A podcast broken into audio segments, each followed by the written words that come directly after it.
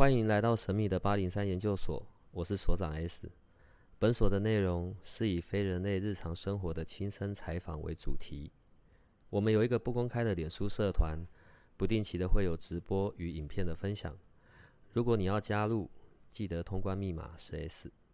欢迎你和我们一起探讨未知的维度空间，以及各种神秘又有趣的内容。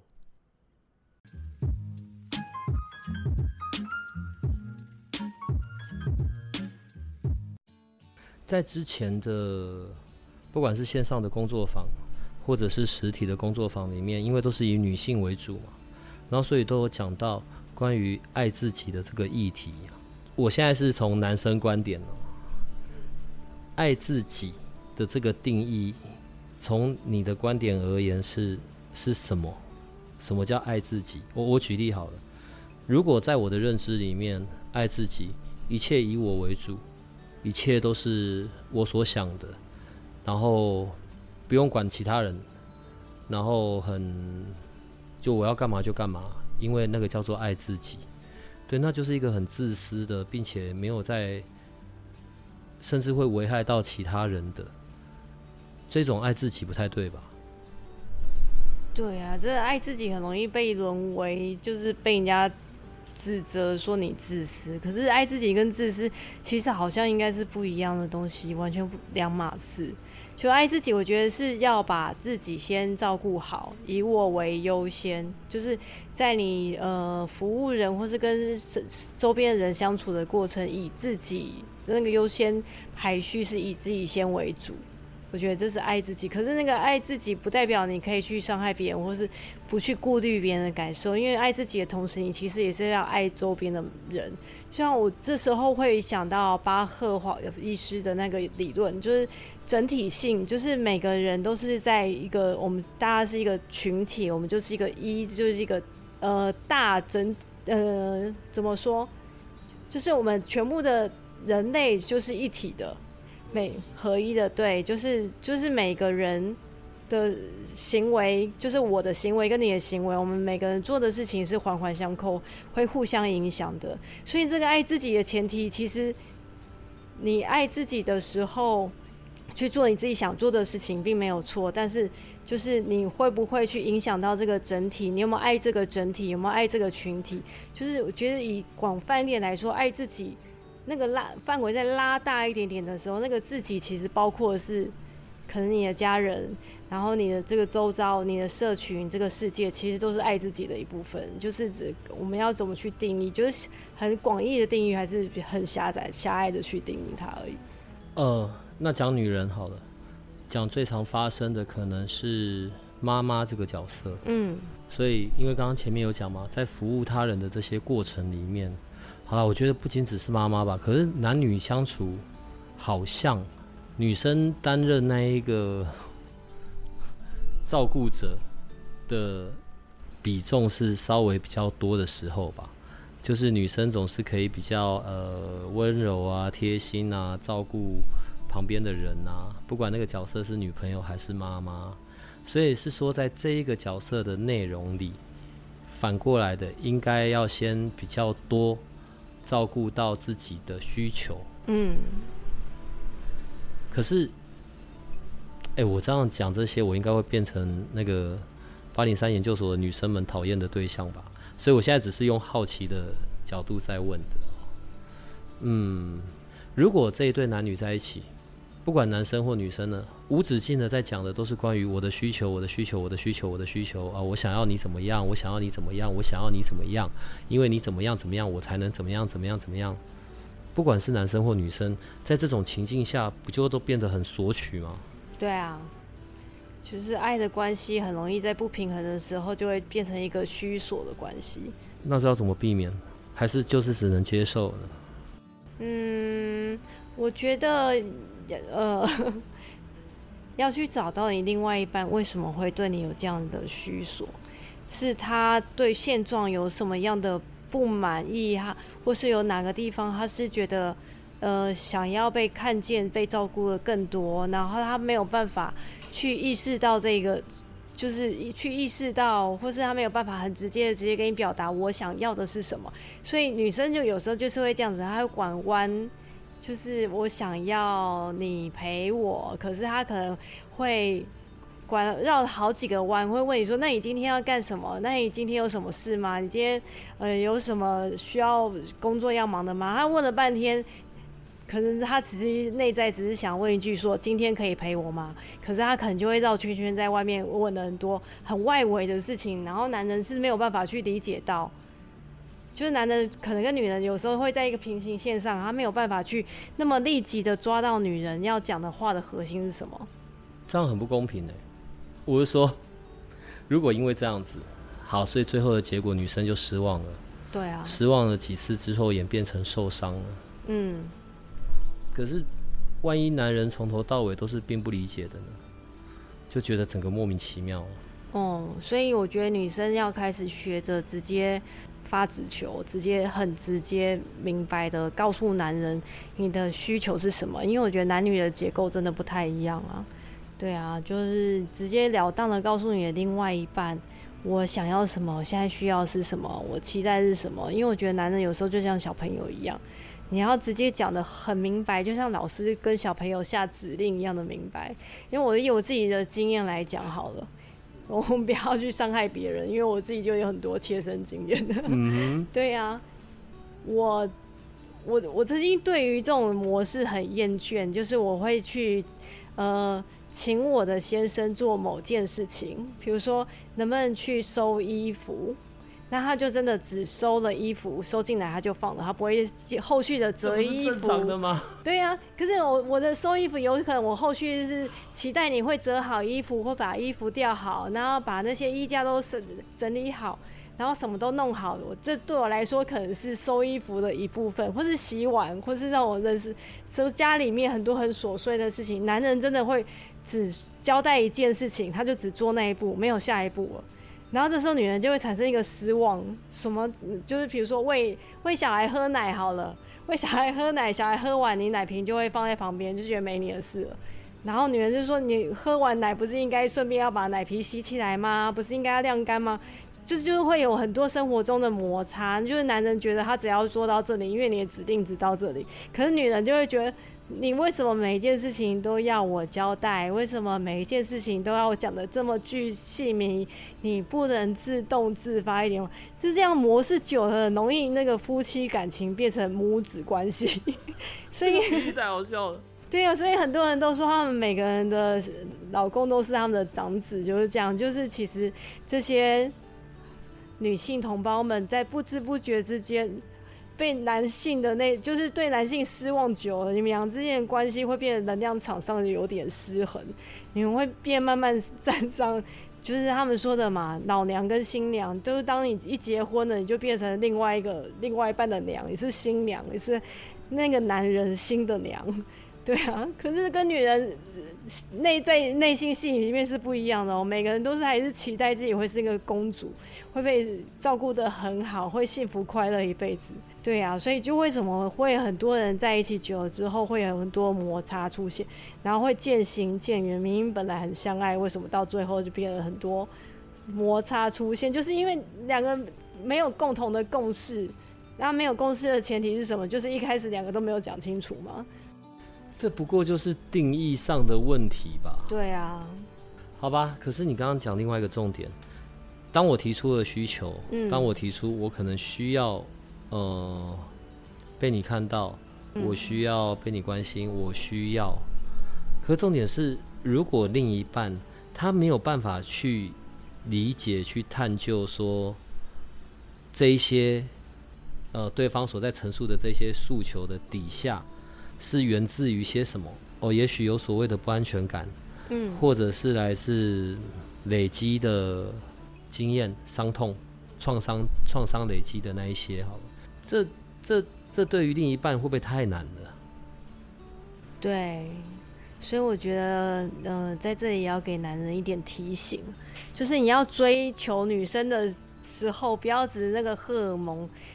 一时的开心，然后你就会一直对人家好或怎么样，就是你其实是要是要一个，这是一个长久的照顾，不是只有那一时拔到手你就觉得哎好没我的事情了。我觉得这是一个很重大的责任呢，就是你愿意去陪伴这个女孩，你爱上了她，你愿意陪她陪伴她，你想要牵着她的手走一辈子的那个前提，你其实是要付出很多的呃代价的。那个代价就是，其实我们就是说这是爱的代价嘛，就是你会不会愿意花时间去看到他内在真正的很很多的想法？那你可能要陪伴他走过很多的过去的一些伤痛，比如说女生就是很多需要。很容易受伤，因为他们的他们的结构就是这么的温，就是比较女性，比较温柔，她很容易包容，但是她也容易受伤害。那你有没有那个有没有办法去陪他穿越过这种过去可能原生家庭，甚至不是此生，或是他在职场上的所有的大大小小的不开心的事情，就是他们其实会需要很多的陪伴。可是男人，男人，我觉得这就是。逻辑不一样嘛，男人好像成家成家立业之后就觉得成家了，已经这件事完成了，画上一个句点，他们就会把他们的精力都放在事业上，然后对他来讲，让家庭让家庭有稳定收入来源也是一个爱的表现。可是对女人来讲，她有可能只是需要老公坐下来陪她讲个几句话，给她一个拥抱，说一声辛苦了。所以我觉得这真的是一个呃。要花很多时间去互相沟通磨合的地方啊，怎么办？所以每个人为自己找的另一半都要找一个疗愈师就对了。对，因为如果是我的话，我可能也会很期待我的另一半，然后理解我这一些啊，或者懂得我这一些啊，然后呃，然后陪我面对我的内在小孩啊，什么之类的。就是这种要求不会太辛苦了吗？其实我觉得女生也没有真的要求很多哎。我举个例好了，就是女生在遇到一些状况的时候，她可能会回家跟老公诉苦抱怨。嗯，这时候男人应该会怎么做？你觉得如果是你会怎么做？就听他讲啊，讲完了啊，你讲完了吗？哦，好。那我觉得你还蛮聪明的，因为很多的女人只是需要一个倾听，就是她需要一个。人在旁边听她讲话，然后听她发泄，然后给她一点支持。然后那当然，你的收工仪式如果可以多一个拥抱的话，那就很完美哦。接下来日子就很好过，至少好过三天。对啊，就是让女人觉得，哎，我有被疼惜，我有被在乎，我的委屈有被看见。那有人是站在我这边的，我不是孤独的。女人要其实是这个，可是很多的男人在这时候就会开始，就女生跟他。抱怨发生什么事的时候，他就会开始理性的分析。我觉得为什么你会发生这样的事情？那一定是你哪里没有做好，或是有哪里需要改善。那你以后下次要怎么样解决，才不会避才能避免这样的事情发生？他男生就会开始分析，男生的内在是好意哦，我我避免你下次再重蹈覆辙，然后又再不开心。可是女人就会觉得，我只是要你听我诉苦，我没有要你替我解决事情。对啊，所以就会这又是又造成另外一个分歧点。这种日积月累的相处哈，我我们刚刚是从关系再进来，当然在关系部分，除了另一半的这种关系之外，可能还包含了跟孩子、跟父母、跟周边的，你知道，大部分时间都是在上班工作的，职场上的，然后甚至是朋友的，这一些日积月累的。我我觉得微不足道的小事好了，可是其实它累积久了，在情绪上面就会造成了很多的影响。可是问题是，当这些情绪去症状开始去出现，例如呃情绪上面的暴走啊、失控啊，我指的是那种当然忍受了很久之后嘛，嗯。当那个发生的当下，我们只能处理那个当下的情绪，我们可能没有办法去看到这一些是从哪边累积而来的。像刚刚讲到一个不安全感，不安全感这件事绝对不会只有在感情上。如果这个人本来就是不安全感的，他不会只显示在情感上，只是在情感上的时候，他的。他的凸显会是比较强烈的，因为你知道那个对象就是无止境的在被索取的一个状态里面，他当然会是感受最深的。嗯，可是这种不安全感，除了在情感上面，在人际关系里的各个层面上都会影响，更多的可能是关于在自己。嗯，可是不是每一个人都有过所谓的，不管去。学哪一部分的灵性工具啊，或者运用什么样子的技巧方式，这一些他可能都没有意识到他在这个情境里，或是他已经很久了，这已经变成一个习惯了，是已经很难以自拔的。那我们要怎么去处理到最源头的状况呢？那个最源头，那个不安全感那么遥远的最先开始的那个地方，我们甚至不一定找得到啊。我从两个部分回答，要怎么样去找到源头？花精跟回溯是一个好方法，但是都是我觉得最最重要的就是我刚刚讲的另另外一个方向。我觉得不用急着去找到源头，你先安抚好当下的情绪，其实才是重要的。因为很多的情绪就是你我现在表现，比如说你在关系上出现了一个不安全感。你有可能知道是为什么，也有可能不知道是为什么。那你现在呃愿意去面对这个不安全感了？我现在决定面对我这个不安全感了。那你就去看你现在的这个状态，有什么是你现在当下觉得需要被改改变的？有什么需要被呃有什么是引起你这个不安全感，或是我们说的那个压垮的最后一根稻草？是什么？就是从那说哪一个的事件引引发你这些情绪，我就从哪一个事件去处理。就是不一定要去去拉那个，就是那叫什么？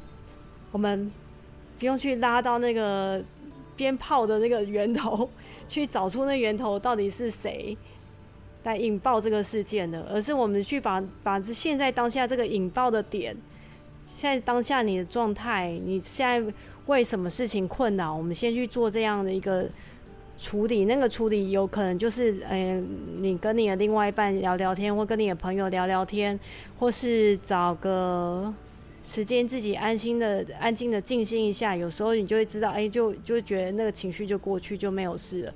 那如果你因为这样子的聊天抽丝剥茧，你发现说，哎，我现在会有这个不安全感，有可能是因为我上一段感情带给我的创伤，或是我小时候的时候，呃，哪一天妈妈突然离家出走，然后我突然觉得好害怕，好害怕被丢下变一个人，就是。你可能就会在这个聊天的过程，就是像我们在花精咨询也是这样子，就是你在讲述你现在当下的心情的时候，有时候你就会抽丝剥茧出一些过去的情绪出来，然后你就会突然领悟到说啊，原来我现在这个当下的情绪是因为呃当初的某一个事件引起的。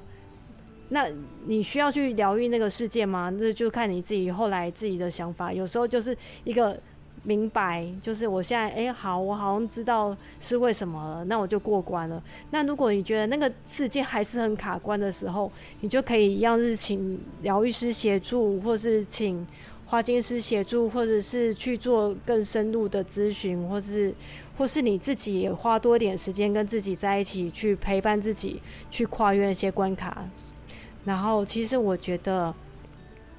最好的疗愈师，孩子最好的疗愈师是妈妈。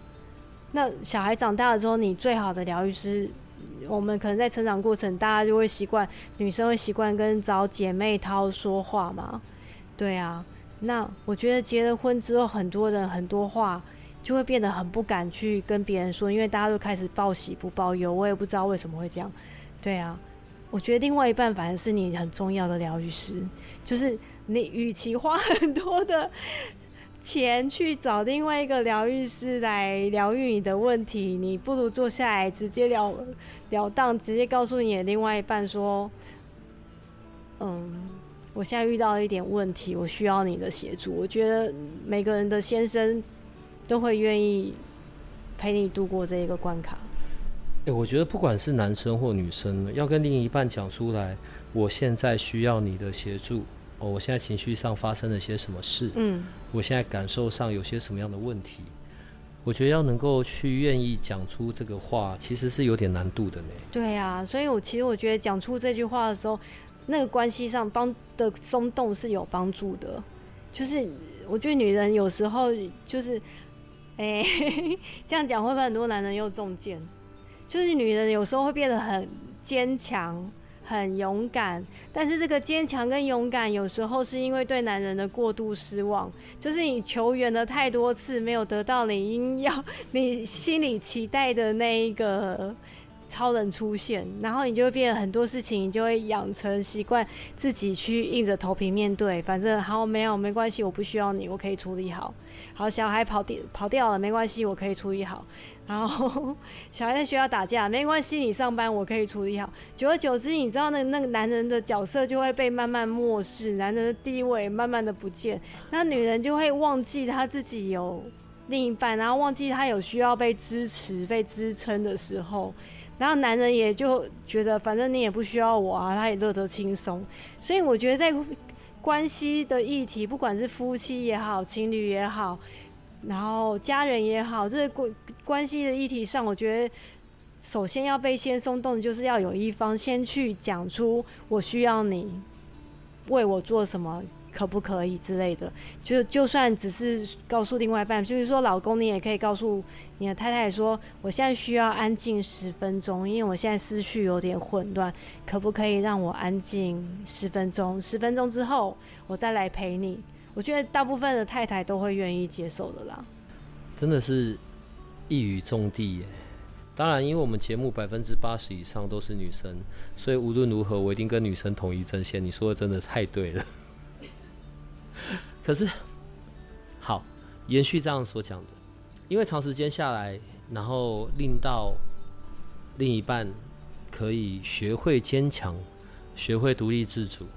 可是这很多的部分是属于压抑的，就是被锻炼出来的，硬盯着。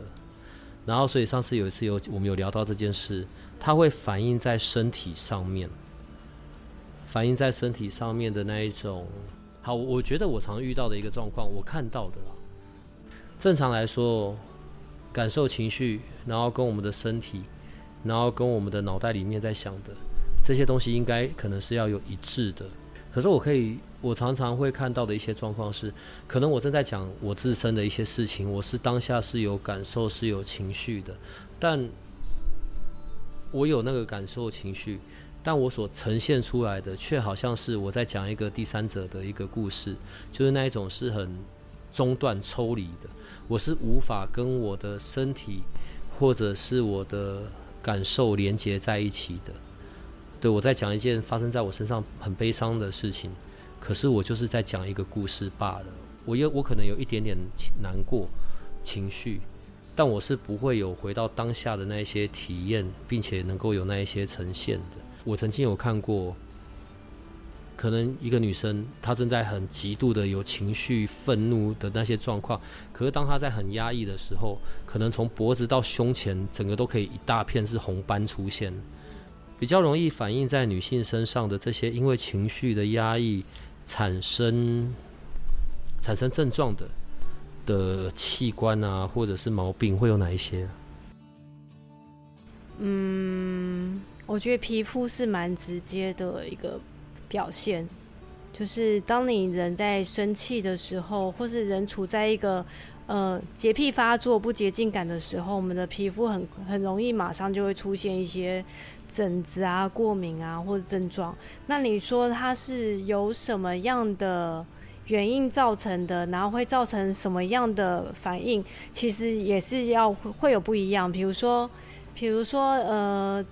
嗯，很多人在愤怒的时候的情绪会造成一些皮肤的过敏，就是像起疹子，因为他愤怒的情绪，他有可能表达不出来，那他可能身体就会借由一些的毛细孔去把它排出来。那洁癖我觉得也是蛮明显的，就是有一些人对那个洁净感的要求要求不一样。那很多人，比如说，嗯。这个案例可能会比较，这不是绝对哦，这只是其中一个案例，就是呃，他会有，如果女像女生会对贞贞洁感这个中东西会比较在意，比如说贞洁感，就是她，比如说她的老公有外遇被她发现哦，OK，忠贞的那个贞贞洁感，对她老公如果有外遇被她发现了。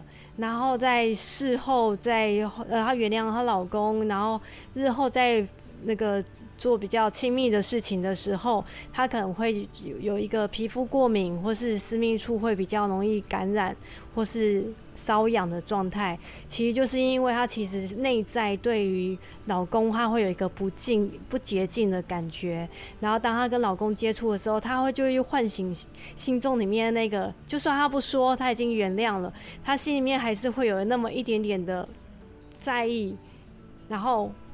会从她的身体症状表现出来，她可能会很想要把这个，呃，老公的这些能量排掉，或是觉得很脏，她想要把它排掉，这些也会造成皮肤的一些过敏跟反应。就是我们是从能量的角度来讲这件事情，而不从医学的角度来讲这些事情的话。的确是会有这样的状况发生，因为这些都是情绪上面所造成的连锁的反应嘛。对，然后每个地方它发，就是比如说我们八在八二花间，它会有那个新八二花间，它有身体地图的部分，然后就是每个地方就会呃每身体的每个区块会代表你哪个情绪的失衡。对啊，所以就是我们在做花境咨询的时候，比如说你刚刚说的那个例子。在脖子或是哪在哪里，我们会有一些红疹的部分，我们可能就会去找到它的那个问题的源头到底是什么东西造成的，然后就会可从花精可以很快的就可以去去把它给处理好。然后当然花精的角度来说，有另外一个，你刚刚说的是情绪影响到生理嘛？对，就会会有哪些器官啊，哪些很容易。就是很容易就可以辨别得出来，看得出来，或者这些情绪上面的压抑会会反映在哪些部分？嗯，那个女人很容易很明显的就是一个胃痛，很多女生都一紧张就胃痛，一担心就胃痛，然后就很常胃痛。那胃痛这个部分，其实她的胃的那个区域，它也对应了很多的花不同的花精情绪。比如说愧疚感、自责感这些，可能都会造成你的胃不舒服。你的担心、害怕也有可能会造成你的胃不舒服。然后你的没自信也有可能会造成你的胃不舒服。就是它，它会在这个这一区会有一些比较明显的显展现啊。所以我们会在透过花精咨询跟一些呃身体地图的触诊，去找到你的那个真正的问题的核心在哪里。然后，因为我觉得，我觉得这又回到刚刚跟所长之前讲的，很多人没有办法很准确的、很正确的去表达自己的情绪，就是表达情绪其实是一件困难的事情，它没有很简单。就是我要很勇敢的看到我自己的情绪，然后去对我周边的人，去对我的家人说，我现在处于一个什么样的状态？我现在很生气，为什么我很生气？很少人可以很平静的去把事情讲出来，当然很容很容易就被自己的情绪模糊焦点了。比如说我现在很生气，我就是很生气，我只会跟你说我好生气，可是我不会告诉你，赶着要赶快把我的气找人来。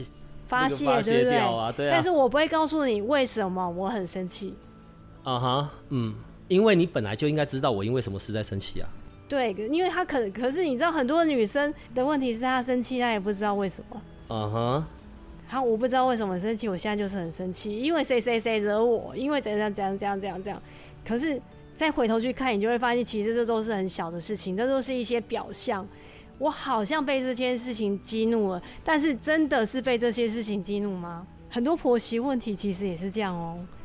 哇，就是你会对你的婆婆有很多的不满，但是你去找到那个问题的源头，其实是你对你的老公失望。好，我我觉得，即便现在在说对老公的失望，好了，那个也是一种日积月累的呈现。我指的日积月累是，可能不仅只是因为现在。的这个所谓的老公这个角色，可能是是因为从小到大，因为如果人的一生，即便在我们还在小的时候，我们没有去展现出些什么，但我们可以，我们的原本的生长环境、原生的环境，或者我们从小到大幼稚园啊什么经历过的各种事件，即便我不是当事人，我就只有看到。当然都在加深很多我们对一些事件既有的信念，对吧？对。然后这一些就构成了在我自己脑袋里面的那一种那种二元世界，就是对或错，呃，是或否，嗯，对，然后符合不符合，所以我们才会有这些很多的的规范出现。当然，当事情不按照我的意思的时候，甚至也变成对我有影响，造对我造成了更多的失望。那那所谓的那些创伤就造成。问题是到假设到了三十几岁、四十几岁，我知道可以有所谓处理创伤的这件事。嗯，一个人很爱生气，但是他绝对不是一生下来就这么爱生气。对啊。那他要怎么去回到那些？去找到过去的所谓创伤这件事，因为看起来这不会是一次就可以找完啊。哪有人？诶，万一我现在假设我已经五十好了，假设我五十了，你要叫我回顾前半生，从我出生到现在，所有让我那些没送的事情，我哪哪有办法？我觉得第一个是回到自身，又是一样，回到自身去检视你的生活发生什么事情。如果一个环境一直让你生气，或是没有让办法让你感觉到幸福，为什么你还要坚持留在这样的关系里面？所以其实，其实，其实我是那一种，呃，如果人家夫妻之间有问题，我不会硬要求要人家好好的在一起，我就会觉得该离婚、该分开就分开。就是，就是，如果这一段关系让你觉得不快乐。你为什么还要强求在那边？或是这个工作让你没有成就感，这个工作让你觉得很被压、很很被压榨，那你为什么还要强强留自己在那个环境里面？我觉得有时候是回到自己的内在去看一下，我自己为什么会有这样的情绪？你为什么会对，呃，为什么会生气？然后为什么我现在会不快乐？为什么会看每个人都不满？就是我觉得那个钥匙是在你自己身上，不是就是很多人会去期待周边的人改变啊，或是别人来迎合我啊。可是因为不是每个人都会通灵啊，就算会通灵的人也不会知道为什么，为什么你，就对啊，为什么你现在会有这样的情绪反应？可是如果他没有去处理好自身的部分，那不管他在经历过几段的关系，事情可能不会有什么变化啊。对啊，对啊。那他要就会发现有一个模式，你就会一直在那个循环里面嘛。对啊，那这种循环的消除要怎么处理？就是他愿意接被，愿意去面对这件事情，愿意被疗愈，他也愿意去面呃去疗愈自己，他愿意要启动那个疗愈的机制。我愿意去摆脱这样的循环，摆脱这样的惯性。花精。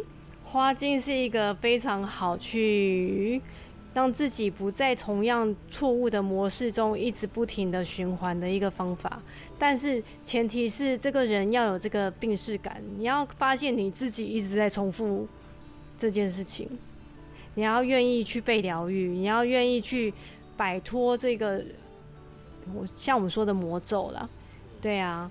然后，当然很多的能量疗愈也可以做到这一点嘛，就是可以去把一些旧的捆绑给切除啊，或是把一些旧的能量不再需要的能量给释放。因为我觉得人人的人的惯性这个东西真的是还蛮蛮可怕，除非你自己愿意改变，否则就是真的一直不停的、不停的、不停的发生。就像很多女生会不停的遇到被劈腿的对象。那或是你不管换几个工作，你就是遇到会霸凌你、一直叫你做事的同事，就是有时候你就要回去看一下为什么会这样的状况。比如说，如果你遇到同事老是喜欢欺负你，什么事都要叫你做，你就要回去检视你自己是不是有那个矢车局失衡的状态，就是矢车局花精失衡的状态，就是骗你会一直去迎合人，然后想要讨好每一个人，然后人家叫你做什么就做什么，不敢说不。那如果发现你有这样的状态的时候，你就要再往内再去看一下，为什么我会不敢说不？为什么我我会这么容易就被人家欺负，这么容易被人摆那个任人摆，就是被人家摆布？哦，作为一个萨满哦，然后好，花金是你其中会用的一个工具，一个方式。除了这样之外，还会有什么？呃，在月光之路，我们会教到几个方法，月光之路的方法有其中一个，我觉得还蛮有用，就是他会去摆脱你失败的锁，就是去移除你失败的锁链，然后建立一个成功的锁链，就是会让你有一些过去一直不停反复的在失败的例子，去让它停止，然后有一个新的开始。然后当然在阿法器顾问 ACC 的疗愈里面，会有一个移除旧结构，建立新架构的部分也是。它就是会把你过去的一些旧的惯性给移掉，但我觉得几乎能量疗愈都会有这个，都可以帮助到这一点。但是，但是就是回到我刚刚最原始的，你有没有愿意去改变？当你没有的时候，人家帮你做的能量疗愈，再怎么样厉害的能量疗愈，当你那个内在没有够坚定，我要改变的时候。你很快又要走，又会走走回那个模式，就很像会被吸回那个轨道一样。这东西是没有办法根除的，是不是？当然可以根除啊！我的意意思就是说，你有没有那个强大的意志力？我我要做这样子的改变。我得要是除了那个意志，我觉得可能更像是又来了。所以我们要常常让自己保持在很有意识的状况下面。可是当情绪一来的时候，这件事是没有办法可以被被被控制住的，大部分时候啦。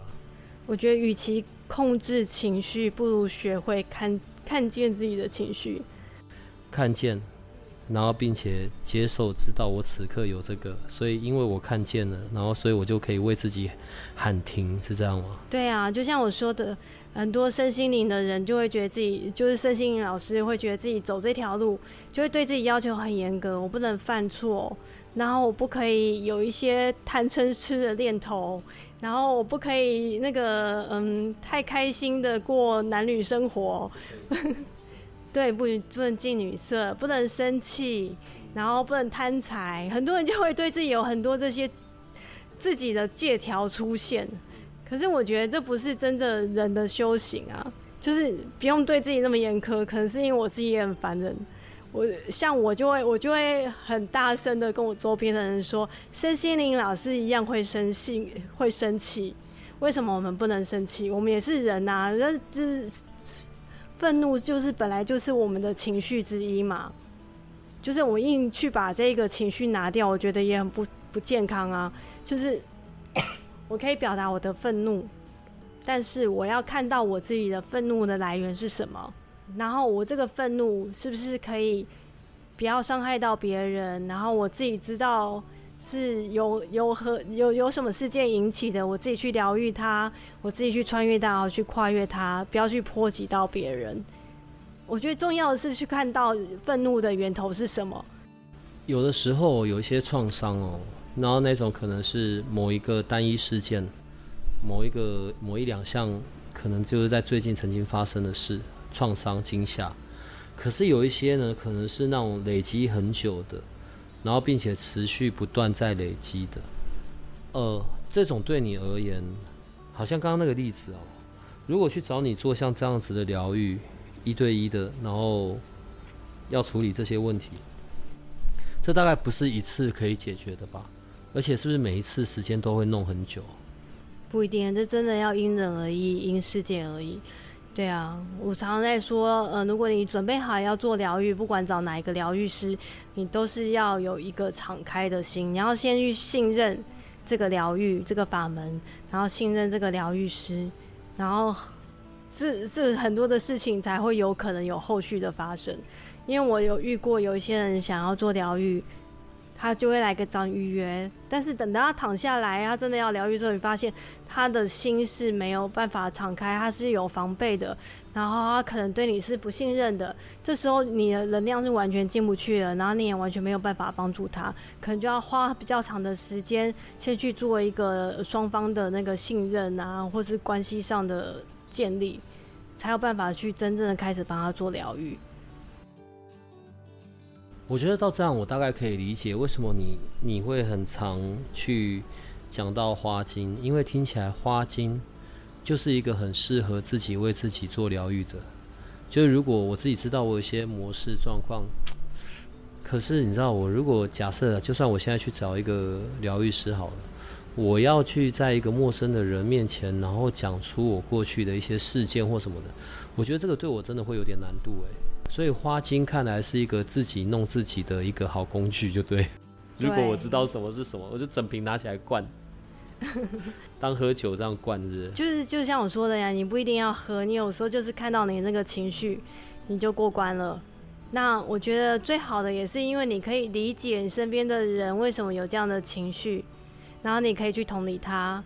有时候他们就算他们在处在一个不是很好的状态的时候，你也不会因为这样被受到影响。你可以很呃用另外一个高度去看待全部的事情。就像你刚刚说的，很多人会把自己抽离变第三者，在看待自己的故事嘛。那如果我们用这样的方式来看待你身边发生的事情，好了，比如说你今天家里有一场风暴，妈妈好生气，因为爸爸呃昨天花钱买了一台车没有告诉他，所以妈妈大暴走。那这时候你就如果你你也跟着进去那个混乱的能量场里面的时候，你就没有办法那么清晰的去发现发现这什么呃这整件事情是什么样的状态。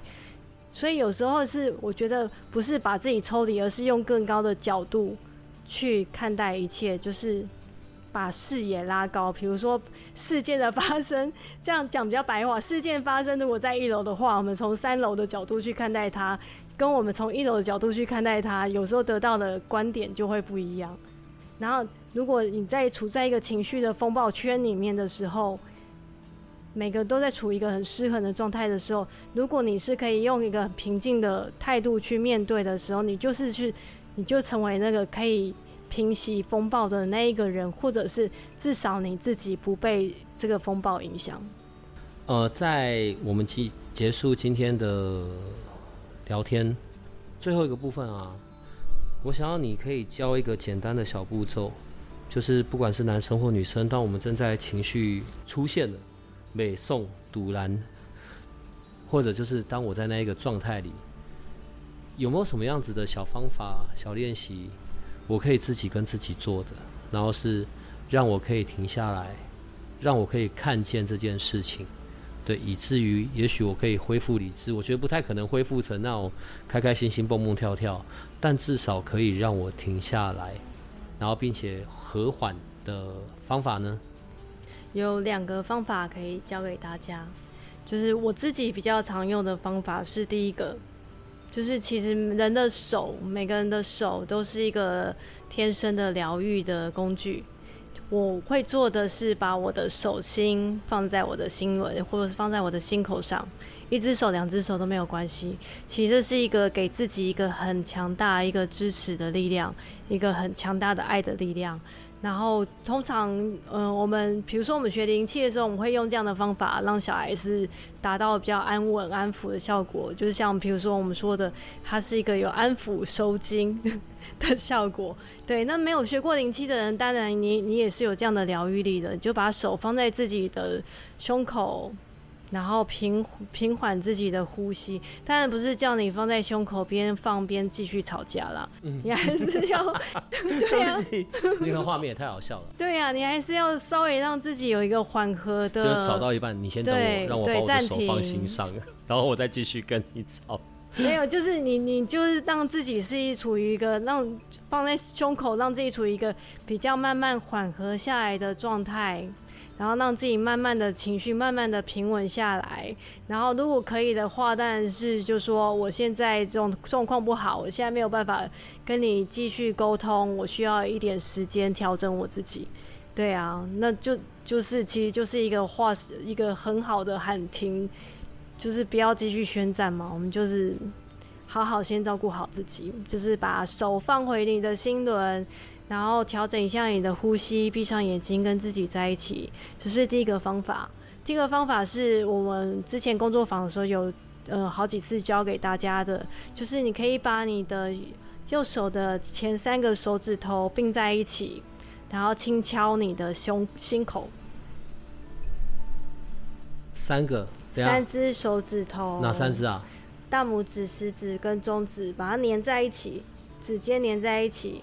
然后用那个尖端轻敲你的心口。嗯，对，然后你就是等到，当然也不是在吵架的时候，是你觉得快要抓狂的时候，你可以赶快去厕所，或是赶快尿遁，或者去倒杯水，给自己一点点的时间，用这个三个只手指头的尖端轻敲自己的心口，然后在心里面跟自己说：“我爱我自己，我爱我自己。”然后这也可以让自己的情绪很快的安抚下来。那最快的方法当然是那个。我我自己比较常做的是，我就会呃很明白的说，我现在没有办法。对我说那我通常就会逃走，我就会绕跑。我会绕跑去干什么？我可能就会去公园走一走，我会去有大自然、有树的地方，去呃让自己稍微的平缓一下，就是让自己到有绿叶、有花的地方，或是去花店买一朵花给自己，或是去喝杯咖啡。然后安静的陪自己，很悠哉的跟自己约会一下，就是冷静一下，就是这是比较消极逃避战争的方法，对，但是很好用。就是其实你有时候就是离开那一个状态，你就可以找到一个自己可以最适应、最开心。然后最快恢复心情的方法，所以我觉得很就是很多女生就会去逛街啊，去采买啊，去 shopping 啊，所以最快的方法其实还是不要让女生生气嘛，不然要花好多钱。男人们加油哈！因为那个名言是这样说的，呃，让女人可以心情愉悦，然后对你就可以有好日子过，这样子。所以我现在拿着三只手指头在敲我自己，对，对我我没有这些 担忧啊。哎呦，好啦，那今天就谢谢阿米娅老师来，我们今天就到这边喽。好，谢谢大家，拜拜，拜。如果你喜欢我们的节目，请多帮我们分享，并且鼓励订阅，让八零三研究所可以持续成为你探索灵能世界的另一只眼睛。